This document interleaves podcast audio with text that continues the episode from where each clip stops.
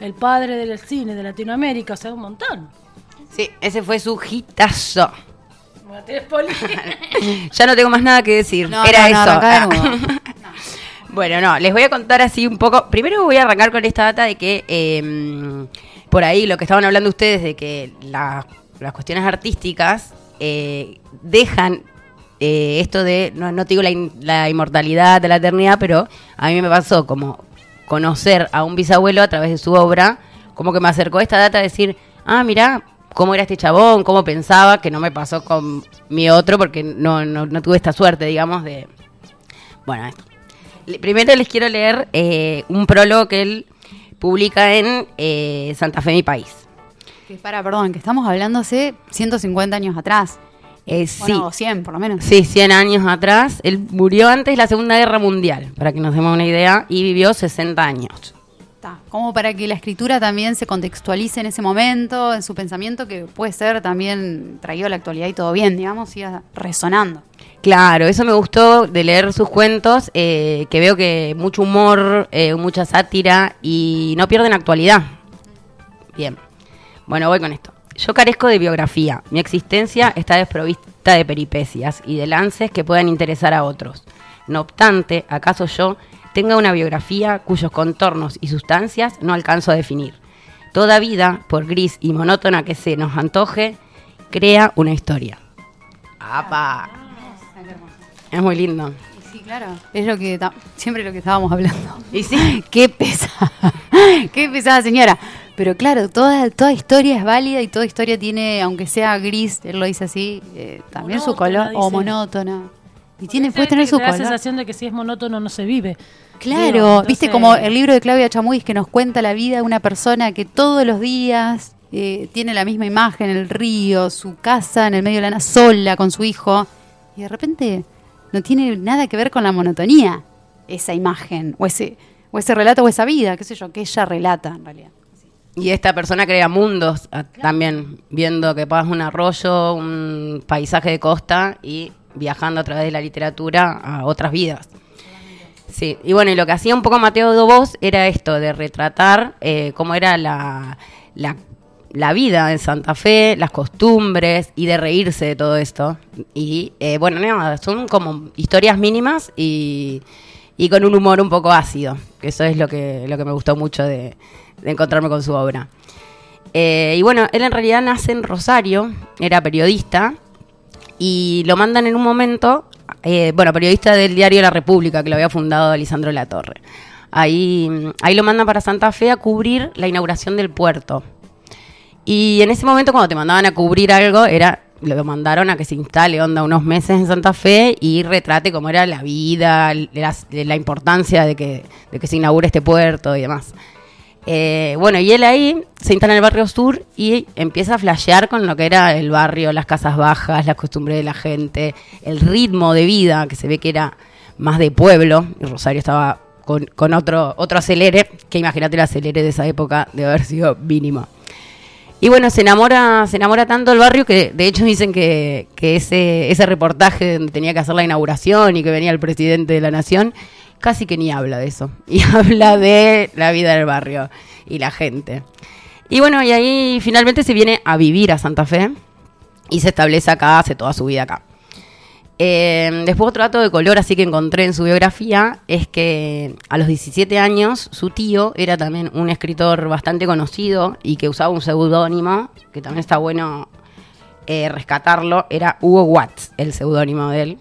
Y bueno, lo va a visitar a Córdoba con 17 años y, nada, se ve que en esas charlas, eh, Miguel Ángel, que es Mateo Vos, eh, le contaba cosas, historias y su tío dijo que tenía, sí, lo vi, hay un bichito en el micrófono, le, le vio como ese talento para la escritura.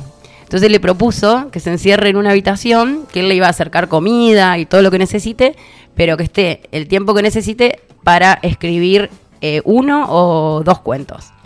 Y bueno, eso hace, y ahí es su primer cuento publicado y que se editó muchísimas veces, que es eh, Agua para tu cisterna.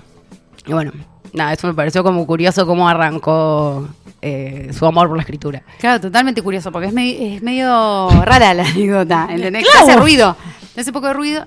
No sé, claro, pero ¿por qué? eh, bueno, son métodos de no antes, hables chicos, bueno, Estamos claro. hablando de hace 100 años atrás, más, porque era chico. Concentrate, andate a la, a la pieza y concentrate. Y, hace, y no sé, habrá visto un talento en él, tal vez no era la forma, hoy hay otras, bueno, qué sé yo, se le puede criticar un poco el tema del encierro por ahí. Pero digo, bueno, también el, a él le gust- Un encierro voluntario igual. Sí, ah, sí. sí, fue. No, sí, no, no, no fue un secuestro, no fue un secuestro. No, capaz que fue como algo, no, dale, metete a hacerlo Sí, sí, como fue un poco así, Una indirección. Sí, Sí, bueno, pero los artistas tienen un poco de ermitaños. O sea, hay como ese retiro de la contaminación social para poder eh, hacer esa introspección y poder escribir. Así que le hizo un bien, en el fondo. Sí, sí. Vos sabés que eso un poco, un poco hablaban, eh, que estuve leyendo sobre su biografía, de que parece que el tipo no era muy sociable, muy de hablar con todo el mundo, y sin embargo, en, en sus novelas, en sus cuentos, eh, hay mucha información y de gente de, distintas, de distintas ondas, se podría decir, y escribe sobre, sobre eh, historias de la isla, historias de pueblo, de ciudad, y no sé si había tenido toda esa interacción con, con todos esos mundos. Pero sí que les llegaba esa información de alguna manera, porque está muy bien retratada cada una de esas eh, de estas cuatro cuestiones. Eh, ¿Qué más les puedo contar de él? Como que escribe sobre su territorio, eso, Santa Fe mi país, o sea, esto de, me imagino también la inundación, todo lo que es en su entorno escribe él. Sí. los personajes también. Todo, todo es con lo que es Santa Fe, o sea, vos podés leer Mateo Vos y podés eh, quizás este, visualizar un pedazo de historia de Santa Fe, bajo, Totalmente. bajo la palabra de Mateo Vos. Totalmente, totalmente. Y también quiero decirte que este, hay una biblioteca en Santa Fe, en el barrio Fomento 9 de Julio, que se llama Mateo Vos. No sé si, si sabían. Sí, Ay, bueno, yo te traigo info también. Data, data, no opinión. No, bueno, cuando yo fui a esa biblioteca, porque yo no sabía, cuando me dijiste Mateo Vos, dije, me suena de una calle, ¿viste? ¿Viste? Las calles son todas famosas. Pero después me acordé que yendo a esa biblioteca, por, por otras cosas que, bueno, la vida me llevó ahí. No sé por qué, así sé. No, eh, el- estaba toda la, la- la directiva de la biblioteca y este, hablan justamente de esto.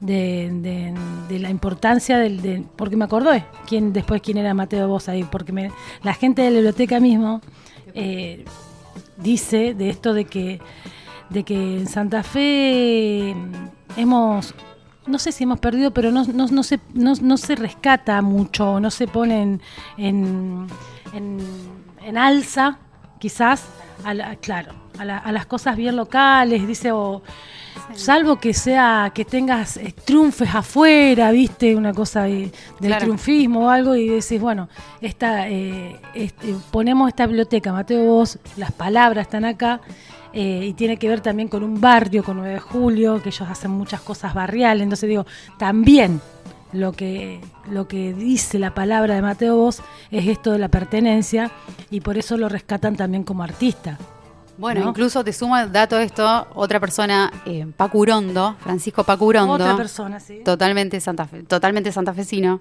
Totalmente.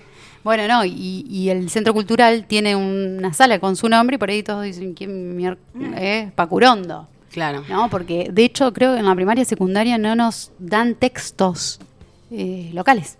no de Santa Fe no no Sí, es muy importante esto de rescatar a artistas santafesinos. Sí, y lo mismo que Birri, bueno, que después hace la película, él ya estaba muerto, eh, 20 años después de su muerte, rescata este cuento de los inundados, que de hecho Birri estaba trabajando en el exterior, le, le iba muy bien, pero quería hacer una película que hable un poco de su país. Y encuentra este, este cuento que, claro, que le pareció como una manera fidedigna de retratar eh, lo que era Argentina y Santa Fe en particular. Sí. No sé si lo leyeron. Bueno, es como el más conocido por el que te pueden dar en la escuela. Pero bueno, también a mí es, lo que me gusta. Se eh, agarra una tragedia que es la inundación, una familia atravesando por esta situación horrible, pero le busca la vuelta para hacer algo que termina siendo una sátira un poco también de, de la situación de la familia, porque se suben a un vagón y de una manera muy extraña terminan viajando por todo el país. Eh, claro, y eso está chocho al final, pues son los inundados de Santa Fe, todo el mundo les trae cosas, bueno, conocieron Salta, bueno, es un poco por ahí viene. Y mm, bueno, no sé, yo creo que hasta acá mi columnita. Nos faltaría un cuentito de Mateo Vos para otra oportunidad. Lo vamos a seguir retomando. ¿Qué les parece? Sí, sí, Sobre sí. todo este capaz que citaste vos, si no es muy largo, alguno capaz más corto, más radial. que la gente busque. Claro, También. como, como aquí, ¿qué mandé a buscar hoy? Yo les mandé a buscar algo. A Un video. A buscar Cortázar. cortas. El, el cuento, el cuento. El cuento al que vos te referías. Sí, Y de lo, lo que leí al principio me parece me, me encantó, me encantó ese prólogo porque él está viendo su propia existencia como algo gris y, y sin sobresaltos y como medio aburrida, como lo cuenta. Eh, y nada, 100 años después estábamos unas pibas en una radio hablando de su vida y su obra, o sea, reescribiendo su biografía que alcanzó otros contornos eso. Hay un centro cult- hay una biblioteca con su nombre, hay un teatro en Rosario, o sea, bien. Hay, hay una inmortalidad. Hay, ca- Claro. hay una calle. Sigue con la calle. que es lo único que, lo primero que identificó, no lo único, el primero. Después, Sí. ah, es cierto que estuvo en la biblioteca. Te vamos a hacer una calle china. No. ¿China Flores? ¿La calle? ¿O la China? ¿Cómo te gustaría? ¿Mi calle? Primero principal quiero que sea una avenida. Bien, perfecto. perfecto. Un van a un pasaje. No, que cambien la 7 de marzo porque po- po- ponen la China Flores. La China Flores. Me encantó. La. Sí, sí. La Entre la de- China Flores y Luján, las cinco esquinas. La China Flores, Luján, la cinco esquinas. Me parece bárbaro. 7 de marzo es medio... ¿Qué, qué, qué mierda 7 de marzo? Una fecha, un horror. La verdad que nos inauguraron esa Ahora fecha. algo re Pero- importante de- Ya, era re importante, pero, libertad como- pero también hay que cambiar un poco, siempre con lo mismo. La verdad que, que- que cansa, cansa. Hay que renovarse. Después nadie ubica las Nadie calles. claro, le cambiaron todo el nombre. ¿Viste lo que pasa en Santa Fe con Eva Perón y Catamarca y Irigoyen Freire? Sí, Quilombo. Claro, nadie entiende nada. No, pero vos sabés que en Paraná es peor. De, no solo te cambia el nombre, sino que te cambia la altura. ¿Entendés? Ah, qué O sea, copados que se- son. Hasta Claro. claro, recopado. Hasta acá tiene un nombre y una altura y, y pasando tal calle, que ni siquiera es una cortada, nada, no es que se termina. Sigue la calle, pero tiene otro nombre y otra altura. Es una locura. ¿Por qué hacen eso? No tengo idea, pero bueno. Cosas que pasan en las calles. Hasta que llegue calle La China Flores. Y ahí nadie se pierde. Anda a perderte ahí. Todos perdidos. La calle de los perdidos. Qué lindo, qué lindo. Yo quiero estar ahí. Yo ya tengo ganas. Golpean. ¿Golpean? ¿Sí, en serio? Otro invitado. eh. Bueno, nos vamos a un tema musical. Sí, estamos en Urbana Sol, reboladas. Y yo digo tema musical como si tuviera los 80. ¡Perfecto! Sí, por eso.